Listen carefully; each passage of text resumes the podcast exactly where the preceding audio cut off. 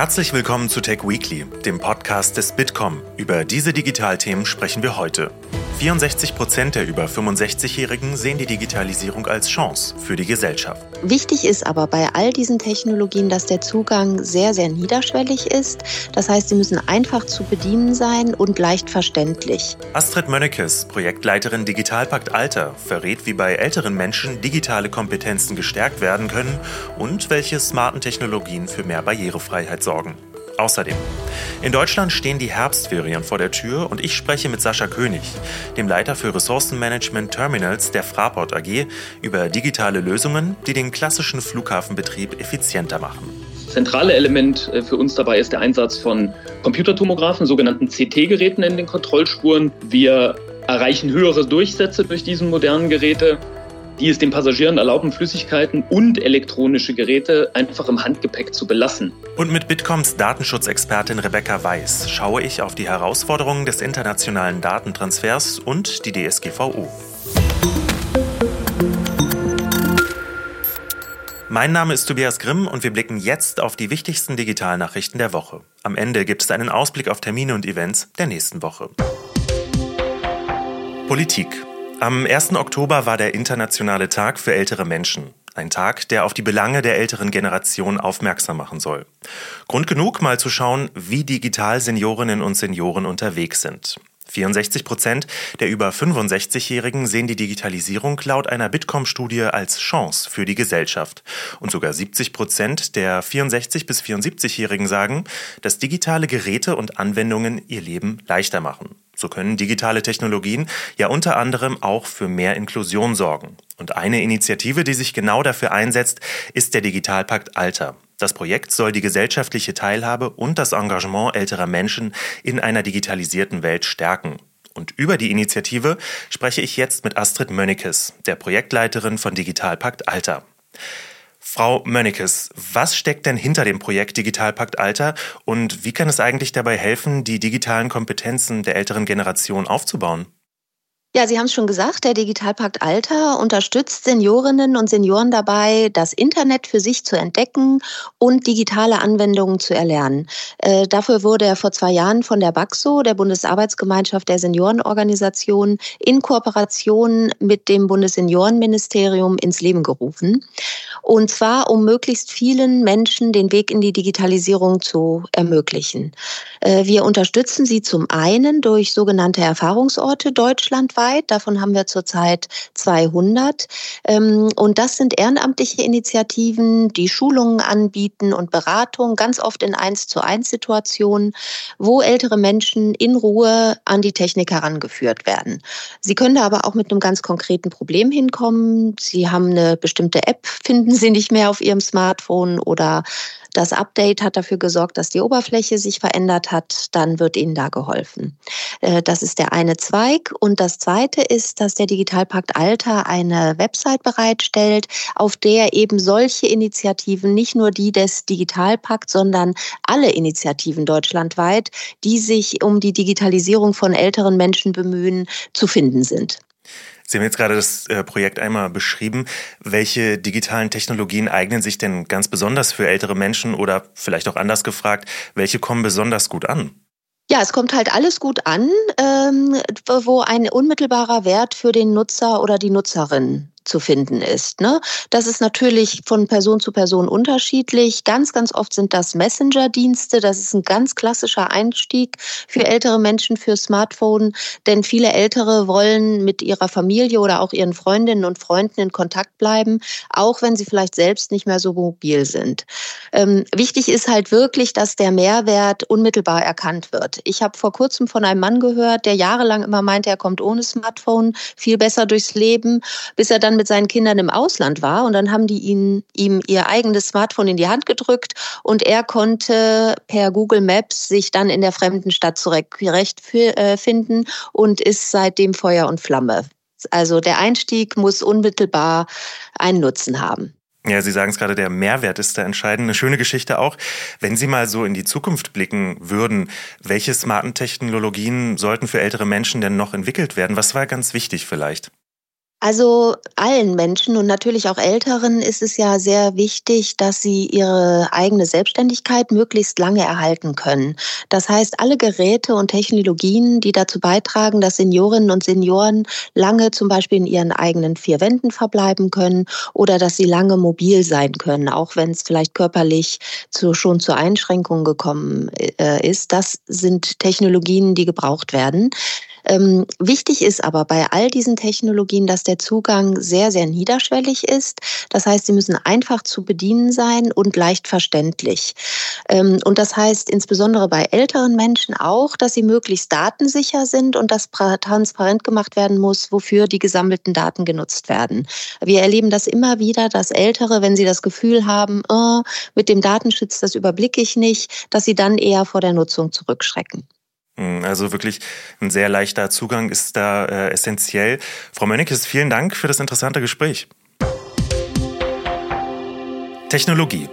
In Sachsen und NRW haben die Herbstferien begonnen und die anderen Bundesländer folgen in Kürze. Viele fliegen auch in diesem Jahr trotz hoher Preise in den Urlaub. Allein im Juli diesen Jahres sind laut Luftfahrtbundesamt 20,5 Millionen Passagiere über deutsche Flughäfen geflogen.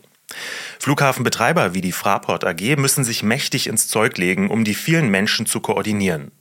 Aber gerade durch digitale Lösungen lassen sich klassische Flughafenabläufe effizienter gestalten. Über das Wie spreche ich jetzt mit Sascha König, dem Leiter für Ressourcenmanagement Terminals der Fraport AG.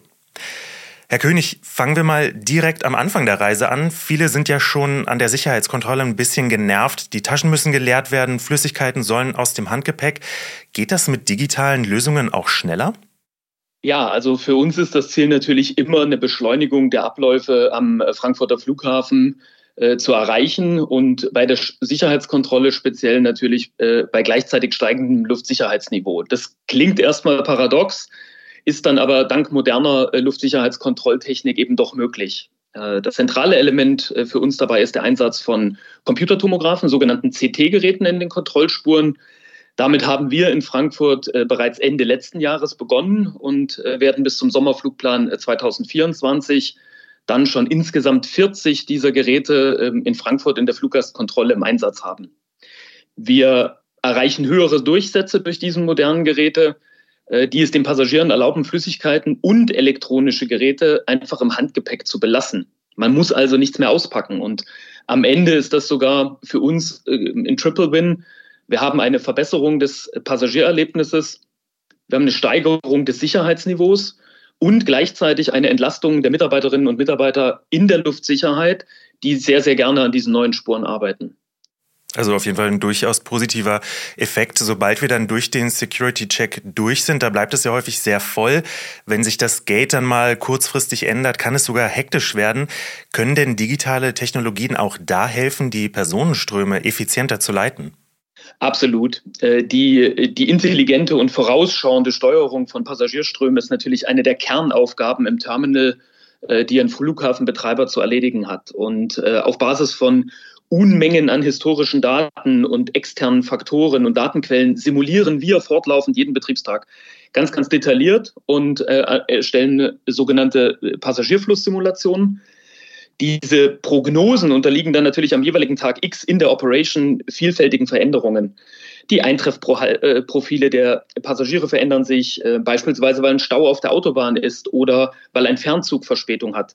Langstreckenmaschinen landen früher, weil der Jetstream über dem Atlantik besonders stark war. Und diese Daten müssen natürlich äh, live fortwährend verarbeitet werden und dabei helfen uns im Terminal selber eine Vielzahl an Sensoren. Die spielen hier eine zentrale Rolle für uns, denn so können wir Füllstände frühzeitig äh, erkennen. Wir können äh, Warteschlangen äh, versuchen zu vermeiden und dann operativ beispielsweise durch Umsteuerungen zu anderen Gates, zu anderen Sicherheits- oder Grenzkontrollen reagieren. Ähm, Im Falle, dass dann doch Wartezeiten entstehen, was in den Spitzenzeiten, Ferienbeginne beispielsweise nie ganz zu vermeiden ist, dann sind die Sensoren für uns auch das Mittel, um tatsächlich Wartezeiten zu messen und daraus äh, zu lernen. Viele reden ja aktuell sehr viel von KI. Kann die denn den Flughafenaufenthalt auch positiv beeinflussen? Das äh, Feld spannt sich von der vorhin genannten Luftsicherheitskontrolle äh, über Anwendungen äh, im Bereich der, der Vorfelder bis hin zu so einfachen Themen wie Reinigungsleistungen beispielsweise. Ähm, wir haben jeden Tag große Flächen natürlich hier zu reinigen und das oft mehrfach täglich. Gerade hier hilft uns der, der Einsatz beispielsweise von, von Reinigungsrobotern, die autonom und mit Unterstützung äh, von Kameras, Sensoren und einer äh, verbauten KI selbstständig, äh, völlig autonom ähm, große Flächen reinigen können. Das entlastet unsere Mitarbeiterinnen und Mitarbeiter und auch die Mitarbeiter von Dienstleistern letztlich um Standardaufgaben und hilft einfach auch ähm, das Passagiererlebnis, in dem Falle die Sauberkeit und die Reinigungsleistung ähm, deutlich zu verbessern. Ja, wir sehen also, mit digitalen Lösungen ist da am Flughafen doch sehr, sehr viel möglich. Herr König, vielen Dank für das sehr interessante Gespräch. Unternehmensnews. Es läuft nicht rund bei Elon Musk. Seit seiner Twitter-Übernahme, heute X, sollen die Werbeeinnahmen um mehr als die Hälfte eingebrochen sein. Auch in Deutschland wenden sich immer mehr Firmen von der Plattform ab. Laut einer Werbeanalyse sollen die Erlöse von X jeden Monat um mindestens 55 Prozent gegenüber dem Vorjahr zurückgegangen sein. Doch nicht nur Werbekunden, sondern auch User verliert Elon Musk, nachdem er angekündigt hat, X bald für alle kostenpflichtig zu machen. Und dieser Info zum Trotz plant X-Konkurrent Meta laut Medienbericht die Einführung einer werbefreien Variante von Facebook und Instagram. Kunden in Europa könnten 10 Euro im Monat zahlen, um Facebook ohne Werbung zu sehen.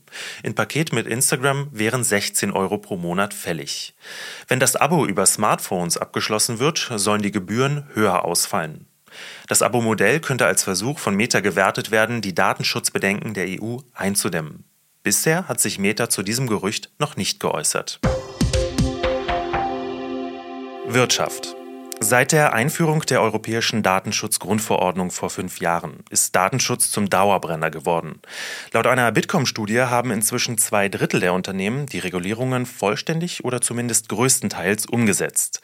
Allerdings sind die Ressentiments gegenüber der DSGVO groß. Zu praxisfern und zu kompliziert heißt es. Was geändert werden kann und welche Herausforderungen es heute im Datenschutz und beim internationalen Datentransfer gibt, darüber spreche ich jetzt mit Bitkoms Datenschutzexpertin Rebecca Weiß. Rebecca, das Zeugnis für die DSGVO, das fällt nur ausreichend aus. Was muss da besser werden? Genau, du sagst es, das Zeugnis ist nur ausreichend. Das heißt, bestanden, aber nicht gut. Und unsere ähm, derzeitige Studie hat eben vor allem gezeigt, dass die DSGVO in der Praxis zu großen Herausforderungen führt, weil viele Vorschriften sind wahnsinnig kleinteilig, also sehr deskriptiv. Ich sag mal viel Papierkram, der dadurch entsteht.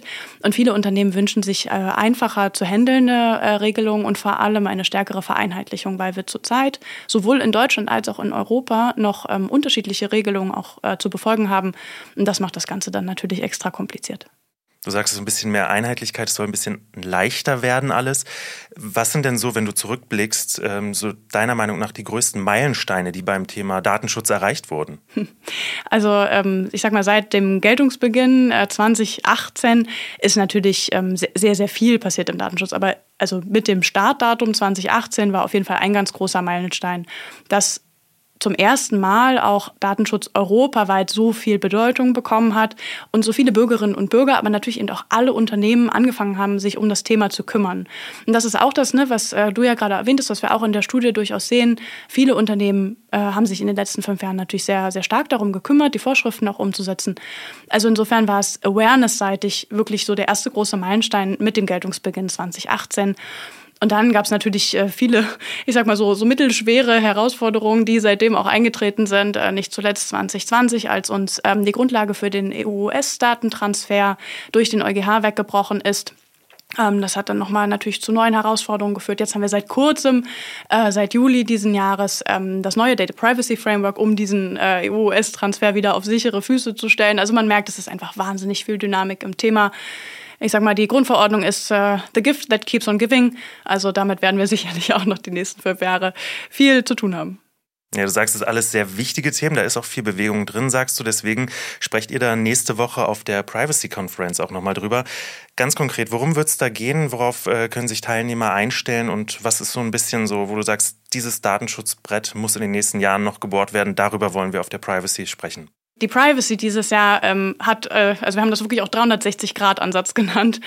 wir machen alles. Also wir sprechen dieses Jahr wirklich über alle Themen rund um Datenschutzgrundverordnungsumsetzung, ganz viel auch Technologieanknüpfungspunkte, also AI, äh, Cloud, natürlich auch Datensicherheitsthemen spielen eine ganz große Rolle, weil wir ähm, versuchen wollen, wirklich allen Anwenderinnen und Anwendern möglichst viel Praxishilfe an die Hand zu geben, ne, um genau diese Rechtsunsicherheit, die einfach nach wie vor besteht, möglichst etwas einzudämmen wir schauen, weil Datenschutz natürlich auch in alle Digitalisierungsbereiche so ausstrahlt, auch in, ähm, sag ich mal, artverwandte Regulierungen, also den Data Act, den AI Act und Co., ähm, um hier einfach äh, noch eine zusätzliche Hilfestellung zu leisten und haben uns äh, Gäste aus, ich sag mal, ganz Europa und äh, ja, aus Singapur, aus den USA eingeladen, um hier ein möglichst großes Bild auch zu zeichnen. Und insofern freue ich mich sehr, dass wir da nächste Woche quasi zwei Tage lang Zeit haben, wirklich einmal über alles zu reden.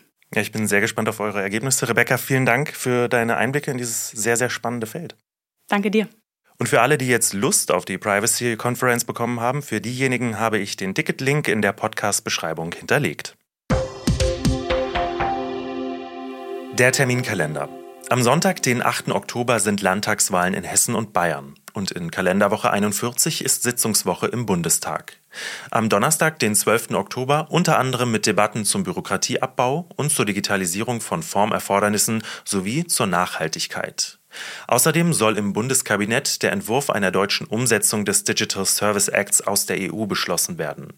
Am Dienstag trifft sich der Rat für nachhaltige Entwicklungen, um unter anderem mit Bundeskanzler Olaf Scholz und dem Präsidenten der Bundesnetzagentur neue Wege in der Nachhaltigkeitspolitik zu besprechen. Und in Brüssel ist Ausschusswoche im EU-Parlament. Am 9. Oktober treffen sich die EU-Arbeits- und Sozialminister, um die Auswirkungen der digitalen Transformation auf die Arbeitswelt zu diskutieren. Und wie angesprochen findet am Mittwoch und Donnerstag die Privacy Conference statt. Im Fokus stehen die neuesten Datenschutztrends und internationale Datentransfers. Anmeldung und Teilnahme sind für alle kostenlos. In der Podcast-Beschreibung ist der Link wie üblich hinterlegt. Damit seid ihr gut für die nächste Woche gerüstet. Für weitere Nachrichten aus der Digitalbranche schaut gerne auf bitcom.org vorbei. Danke fürs Zuhören und bis nächsten Freitag.